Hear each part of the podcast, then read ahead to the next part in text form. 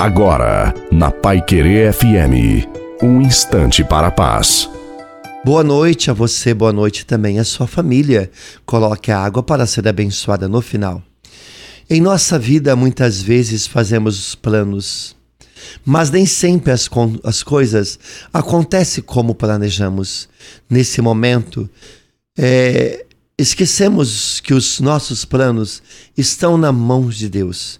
Independente do que aconteça, é preciso coragem, não desistir, não ter medo dos problemas e nem das tempestades, porque é o Senhor que vai à nossa frente, abrindo caminhos. Uma vez que você se uniu a Deus, Ele jamais vai abandonar você. Aguenta firme, não está na hora de você fraquejar, nem se acovardar, nem desistir.